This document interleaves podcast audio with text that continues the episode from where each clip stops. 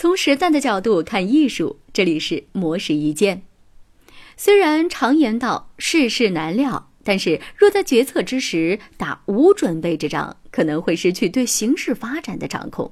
因此，需要我们根据现状进行一定的预测和判断。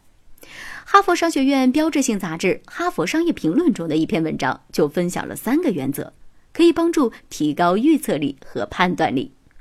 第一，对任何事都别过分确信。诺贝尔经济学奖得主、心理学家丹尼尔·卡尼曼曾表示，如果他有魔法，最想消除的偏见就是过度自信。当我们对预测或判断不甚确定时，总会谨慎地多次考证分析，甚至做出不同的方案。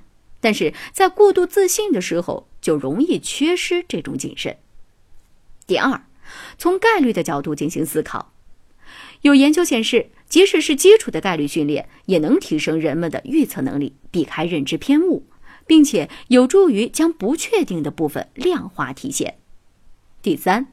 掌握事件的先验概率，先验概率即根据以往经验和分析得到的概率。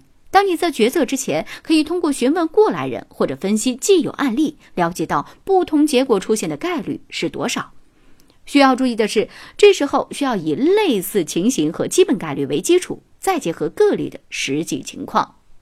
总而言之，在预测和判断的过程当中，要从概率的角度进行思考。掌握事件的先验概率，并且对任何事都别过分确信，这样能够帮助你降低错误结论的出现。